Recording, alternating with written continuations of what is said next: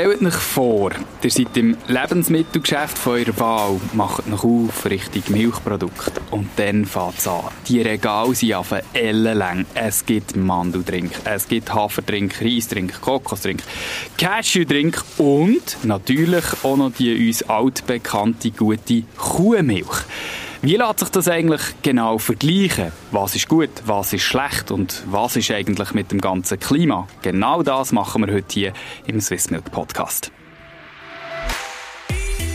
Beim Host Medion Heim ist heute Barbara Walter zu Gast im Studio. Sie ist Leiterin von der Gruppe Humanernährung, Sensorik und Aromaanalytik bei der Agroscope. Das ist das Kompetenzzentrum für landwirtschaftliche Forschung vom Bund. Die Agroscope hat eine neue Studie veröffentlicht, wo die Kuhmilch mit 27 verschiedenen Pflanzendrinks verglichen wird und die Nährstoffe von all diesen Produkten untersucht werden. Und jetzt habe ich ja vorher gesagt, und dann gibt es noch die gute alte Kuhmilch. Aber vielleicht ist die ja gar nicht mehr so gut, wie man das Gefühl hat. Und darum bist du da, Barbara. Schön bist du da. Du hast ja die Studie gemacht, oder? Ja, genau. Und äh, die Idee war schon ein bisschen so, gewesen, dass ich gemerkt habe, dass es plötzlich so viele verschiedene Drinks da in den Gestell gibt und dass die auch sehr stark beworben werden als gesünder, nachhaltiger als Milch. Und das wollte ich ein bisschen wissen. Ist es denn so, wenn man es analysiert und miteinander vergleicht? Die Milch ist für uns eine sehr gute Quelle für Kalzium und hochwertiges Protein. Und auch von verschiedenen Vitaminen, die in der Milch drin sind, kann unser Körper profitieren. Also zum Beispiel von Vitamin A, B2 oder B12. Bei diesen Stärken der Milch können die untersuchten Pflanzendrinks nicht so umfangreich mithalten. Dafür gibt es Alternativprodukte, wo zum Beispiel mehr Vitamin E oder Selen drin hat als die Milch. Oder Eisen, das ist in der Milch kaum vorhanden. Und wenn es um die analysierten Alternativprodukte geht, dann redet Barbara Walter ganz bewusst eben von Drinks. Auch wenn sie im Laderegal neben der Milch stehen, dürfen diese Getränke nämlich nicht Milch heißen.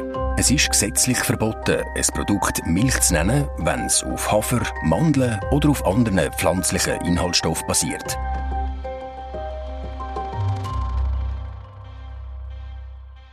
Gibt es etwas, was dich mega überrascht hat bei diesem Vergleich? Etwas, wo man sagen das hätte ich jetzt so schon nicht erwartet? Überrascht bin ich eher über wie wenig das zum Teil drin ist. Das hat mich schon ein bisschen überrascht. Ich dachte, es wirklich kaltvoller, mehr auch von der Trockenmasse her. Also die meisten Drinks sind ähm, in der Trockenmasse schon sehr tief und darum natürlich auch von den Nährstoffen her nicht sehr äh, dicht. Also so, sag jetzt mal, so wenig drin, dass es schon fast besorgniserregend ist? Was heisst besorgniserregend? Man muss einfach wissen, dass es natürlich einfach weniger drin hat. Wenn die Trockenmasse gering ist, dann hat es natürlich auch weniger Nährstoffe drin. Und vielleicht auch noch so die wirklich zum Teil grosse Unterschiede zwischen den einzelnen Drinks. Wir haben vorhin Proteingehalt angesprochen. Ähm, Gibt es eine Alternative zu der Milch, die ähnlich stark ist? Weil das merkt man ja jetzt in der heutigen Gesellschaft auch, oder überall, wo drauf steht, reich an Proteinen, das wird eher gekauft. Ja, am nächsten kommt vielleicht Soja. Und das ist etwas, was man schon lange kennt. Also Soja ist ein guter ähm, Proteinlieferant. In Proteinqualität kommt es nicht ganz ab Milch her, weil es ist ein pflanzliches Protein und die haben einfach andere Zusammensetzung von Aminosäuren her. Aber sonst vom Gehalt her ist es recht nach. Und die anderen, die sind dann schon deutlich geringer. Also, dann würdest du sagen, jemand, der Milch gerne hat, was verträgt mit allen Inhaltsstoffen, soll Milch trinken. Wenn er das aber nicht möchte, dann am ersten Soja. Oder kann man es nicht so pauschalisierend sagen mit all den Alternativen, die man sonst noch hat? Soja, wenn es supplementiert ist mit äh, milchtypischen Nährstoffen wie Calcium oder eben Vitamin B12, dann kommt es an Milch von der Zusammensetzung her noch am nächsten. Wenn also jemand jetzt einfach nicht Milch trinken will, warum auch immer, ist vielleicht zum Ausweichen Soja, wenn es als einziges Ausweichlebensmittel gewählt wird, das Beste. Aber man kann das natürlich auch durch eine andere Anpassung in der Ernährung äh, ein bisschen ausgleichen. Das heißt, also gewisse Sachen müsste man ja vielleicht auch noch dazugeben. Also zum Beispiel Kalzium ist jetzt etwas, ähm, das wird ja auch gemacht, also es wird auch angereichert. Ist es wenn man es anreichert, auch, sag jetzt mal so bioverfügbar, gut. Also ich kann mich noch erinnern, man hat immer gesagt, wenn, wenn du irgendein Vitamin aufnehmen ist es besser, du nimmst es mit einem Lebensmittel auf, wo, wo es drin ist, als wenn du das künstlich supplementierst. Wie ist es denn bei diesen Pflanzendrinks? Ja, da weiss man noch nicht so viel, wie die Bioverfügbarkeit wirklich ist. Man weiss einfach, dass ähm, eben zum Beispiel das Calcium verschiedene äh, Proteine braucht oder förderlich sind, gewisse Proteine für die Aufnahme im Körper. Bei den pflanzlichen Drinks gibt es halt zum Teil die äh, sekundären Pflanzenstoffe, die auch hemmend können wirken für die Aufnahme von so Nährstoffen. Aber wie genau und was da genau passiert, das wissen wir noch nicht. Wir sind dort doch ein bisschen dran, das probieren herauszufinden. Ist die äh, Supplementierung ebenbürtig mit dem nativ vorhandenen Kalzium zum Beispiel in einem Lebensmittel? Also wenn man so ein bisschen rausgespürt, oder Milch hat klar gewisse Vorteile, du hast aber auch gesagt, gewisse Nährstoffe fehlen in der Milch komplett, du hast die ja auch gesagt. Wenn, wir es jetzt so umkehren, oder, dass wir so neutral anschauen, was sind denn für dich vielleicht die grossen Stärken von, von pflanzenbasierten Drinks? Also Hafer, Reis, äh, Hanf gibt es auch noch, also da gibt es ziemlich viele Alternativen, Mandel auch noch. Ist sehr unterschiedlich. Eben, je nach Grundstoff haben sie andere Stärken. Das sie, ähm, die einen liefern eben mehr Vitamin E, die anderen liefern mehr Selen oder Eisen. Also das ist je nach Trink ist das äh, eben sehr verschieden und da muss man es wirklich spezifisch anschauen, was man will. Wenn man es Nonplusultra möchte, müsste man auch wie fast Milch trinken und noch dazu irgendeinen pflanzenbasierten Trink, der die fehlenden Nährstoffe hochdosiert hat. Also wenn man es wenn nur so möchte anschauen. Ja, wenn man sich nur von Milch und Pflanzendrinks will, ja, werden, oder? wenn man sich nur so ernähren ja, dann vielleicht schon. Aber wir haben, wir haben ja eine Diät, wo wir äh, folgen, eine ganze Ernährung und dort, wenn wir das ein bisschen vielfältig machen, haben wir eigentlich nie einen äh, Mangel.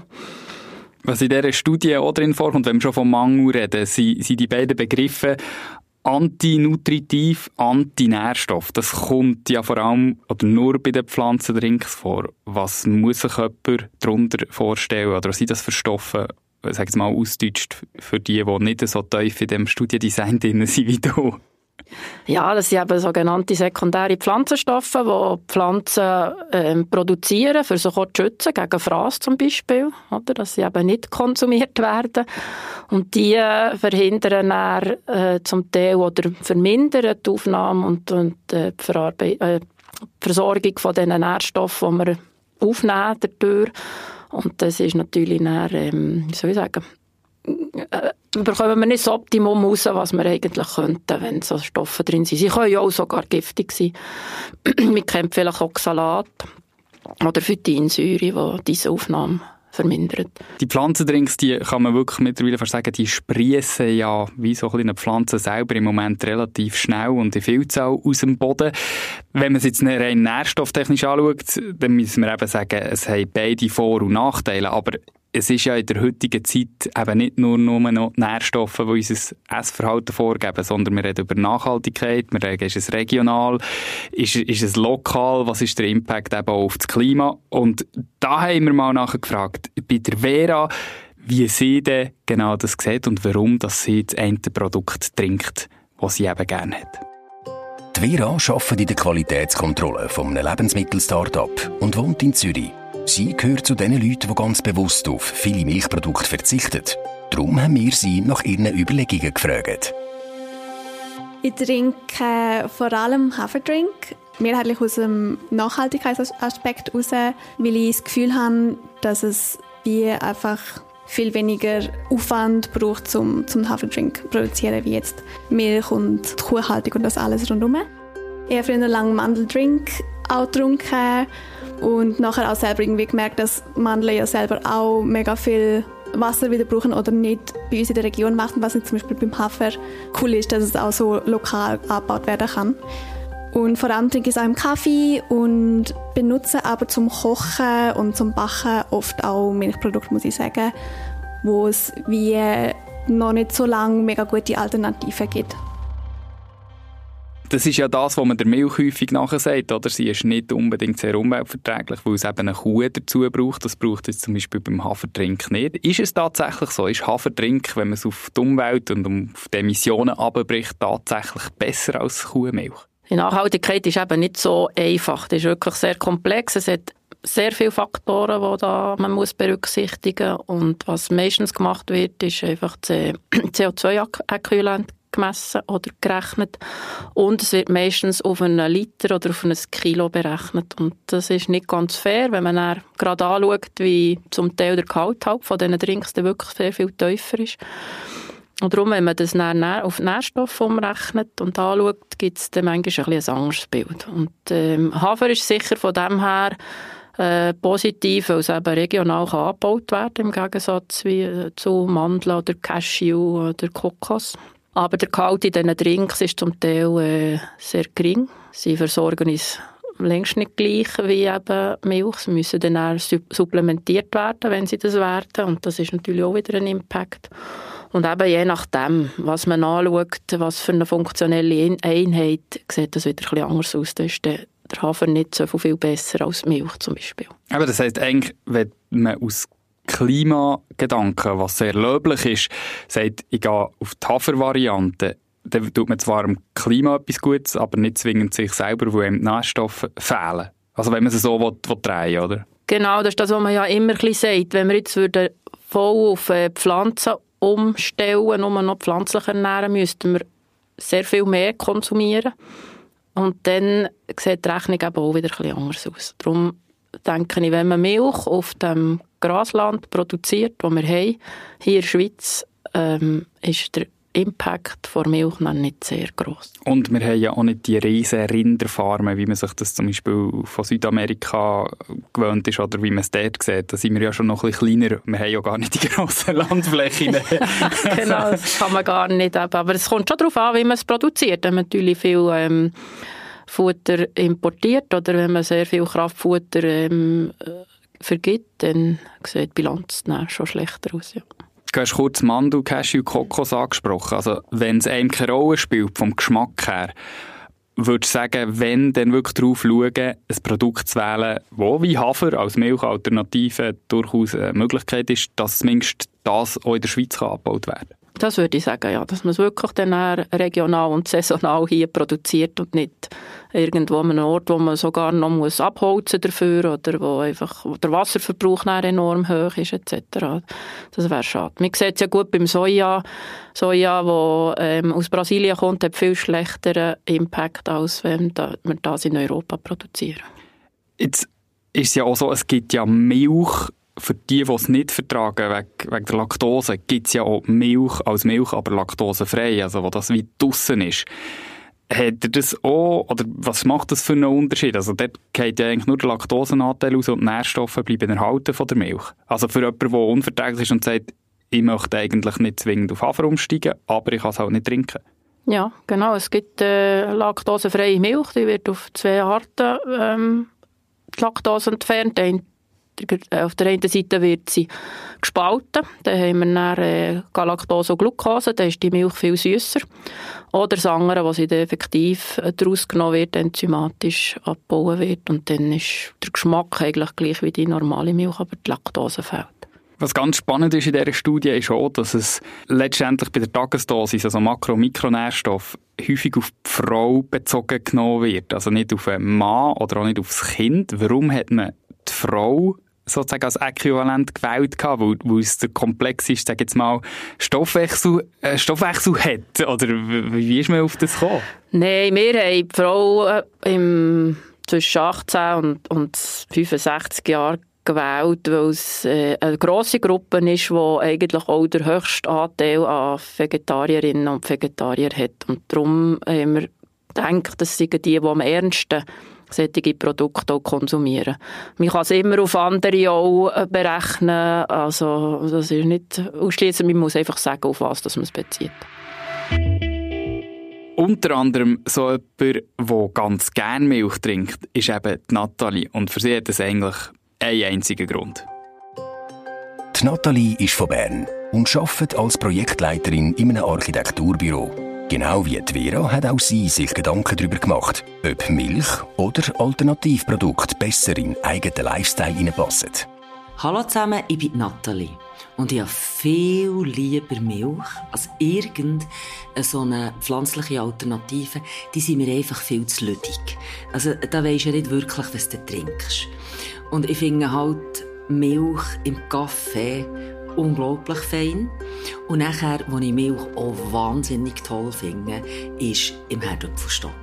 Dann tust du die Herdöpfel im heißen Wasser kochen, stampfst die, tust ein bisschen anken und nachher genug Milch rein und dann wird es so schön ähm, sämig und vergeht dir auf die Zunge, wenn es ist.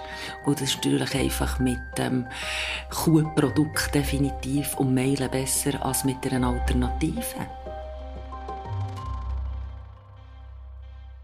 Ja, bei diesem Herdäpfelstock, glaube ich, würden wir am liebsten schon noch dran hocken, so wie sie es umschrieben hat. Wunderbar. Sie sagt, einerseits der Geschmack ist entscheidend und halt die Milch aufgrund von der Konsistenz, wie sich ergänzt mit verschiedenen Möglichkeiten beim Kochen. Haben wir vorher auch bei Vera gehört, dass sie für gewisse Sachen, die sie backt, halt auch Milch nimmt. Also ist Milch bezüglich der Konsistenz auch ein Multitalent, das die anderen nicht wirklich mithalten können? Oder wie siehst du es? Ja, das ist auch das, was manchmal noch Probleme aufgibt, auch für die Lebensmittelindustrie, wie sie die Cremigkeit kann herbringen kann, die in der Milch halt natürlicherweise vorhanden ist. Und dann werden verschiedene Zusatzstoffe verwendet, die wir vielleicht auch nicht unbedingt drinnen wollen. Und sonst müssen wir einfach nicht darauf einladen, dass das etwas anderes ist. Auch nicht nur geschmacklich, sondern auch vom Mundgefühl her. Jetzt haben wir über Frauen geredet, natürlich damit absolut über die Männer, weil man hätte ja Männer können nehmen, das ist also auch kein Problem, die vertragen Milch meistens auch gleich gut. Aber über Kinder haben wir noch nicht geredet und das ist der andere Aspekt. Oder Kinder brauchen ja gewisse Stoffe im Wachstum. Welche Alternativen gibt es für Kinder tatsächlich, wenn sie eben nicht sollen oder wenn sie es nicht gerne haben, Milch trinken? Ja, wenn man dann bei den Kindern will, so Alternativen brauchen muss man das einfach sehr gut überlegen und sehr gut kontrollieren, weil, wie gesagt, ähm, für das Wachstum brauchen sie sehr viel äh, gute und vollwertige Proteine und diese haben wir ja schon gehört, nicht gleich in diesen Pflanzendrinks. Sie brauchen Kalzium für ihre Knochen, sie brauchen Vitamin B12, auch vor allem für die neurologische Entwicklung. Und das ist nicht ganz trivial, dass wirklich ein Kind nachher ähm, sehr ausgewogen und gesund ernährt wird, wenn sie ähm, auf die Milchprodukte, auf die tierischen Produkte äh, verzichten. Also dort muss man ganz genau heranschauen. Wenn sich jemand entscheidet, vegan zu leben und sich vegan zu ernähren, heisst es natürlich eben, Milchprodukte sind tabu. Man hat jetzt aber vielleicht eben auch Nachkommen und möchte die auch so ernähren, weil das einem am ersten entspricht. Es gibt ja auch die Möglichkeit, dass man die Pflanzendrinks mischt. Also zum Beispiel, weiß nicht, Mandel mit Hafer oder Cashew mit Soja oder was auch immer. Gibt es dort die Möglichkeit, dass man dort so den Nährstoffgehalt in den Makro- und Mikronährstoffen ähnlich hoch herbringt wie bei der Milch? Ja, das ist sicher ein Ansatz, der von den Südamerikanern zum Beispiel schon seit Jahrtausenden gemacht wird. Die kombinieren Mais mit Bohnen. Es gibt mhm. ein äh, hochwertiges Protein eigentlich. Da können sie die einzelnen Aminosäuren, die beim einen Produkt äh, schlechter vertreten sind, mit dem anderen kompensieren. Es muss einfach geschickt gemischt sein. Ähm, das betrifft jetzt das Protein. Was die anderen Nährstoffe sind, eben, weil die Drinks so unterschiedlich sind, braucht es sehr viel Wissen, dass man das ähm, gut macht. Aber wie gesagt, es braucht die ganze Ernährung, die man eigentlich anpasst und umstellt. Und ich muss einfach hier noch sagen, die Eidgenössische Ernährungskommission empfiehlt für Kinder keine vegane Ernährung. Da gibt's die, also die Möglichkeit kann man machen, aber man muss es eben um Kind zu lieb entscheiden du hast etwas Spannendes gesagt, es gibt ja so viele zahlreiche Alternativen und Zusammensetzungen von diesen Pflanzendrinks. Also innerhalb Haferdrink ist nicht gleich Haferdrink. Würdest du dir jetzt so aufgrund von, von der Studienergebnisse wünschen, dass es dort mehr Einheitlichkeit gibt? Also, dass man weiss, ich kaufe einen Haferdrink und der hat plus ou moins etwa das Gleiche drin, egal welche Marke das jetzt auswählen oder welchen Hersteller? Es wird sicher ähm, den Konsumenten vereinfachen, wenn es etwa gleichwertig ist, dass sie einfach nach dem Geschmack auch können einkaufen, weil das andere, eben, ich meine, wir haben das alles analysiert. Es war eine aufwendige Geschichte. Das, was auf der Etikette steht, ist der kleinere Anteil von dem, was man dann wirklich gefunden hat.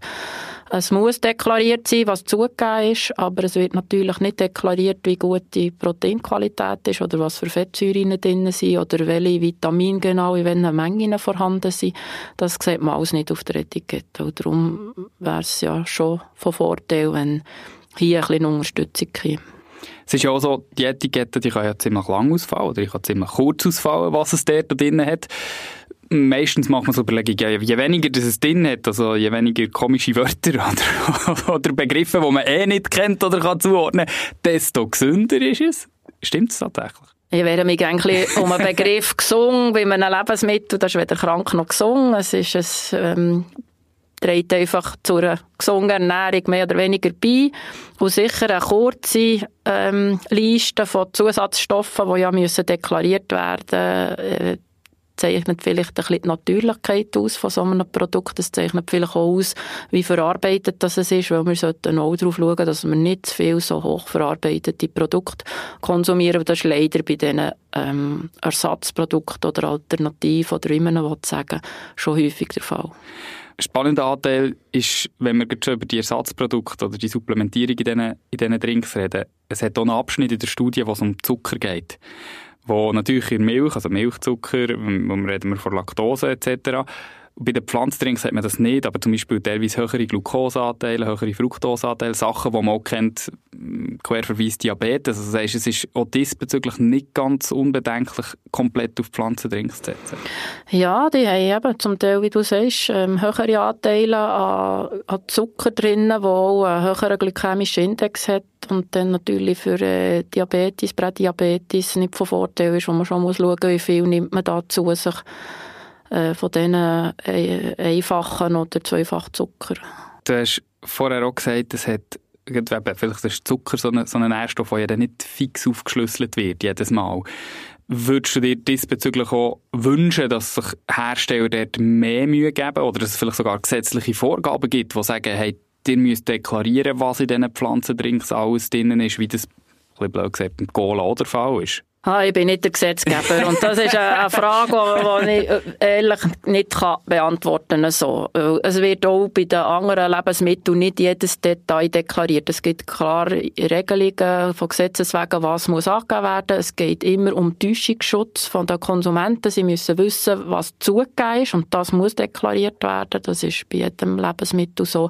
Aber was genau für einzelne Inhaltsstoffe drin sind, das äh, muss bei keinem Lebensmittel es natürlicherweise vorhanden ist, muss das nicht also nicht, Also der Konsument, so wie er jetzt da ist, mit den verschiedenen Alternativen, die er hat, der wird im Moment nicht toschen? Nein, im Grundsatz wird da schon ein Auge drauf geworfen. Eben, man darf zum Beispiel nicht Milch nennen. Das ja, ist eben, das ist ja klar. Wir reden jetzt immer von Milch und Trinks, aber genau. es ist eben keine Milch, oder? Nein, es ist keine Milch, es darf nicht so genannt werden und da halten sich die äh, Lebensmittelindustrie auch dran. Da wird auch auf die Finger geschaut, dass sie das machen.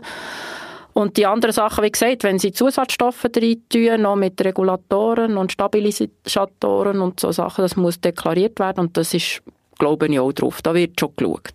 Vielleicht zum Abschluss.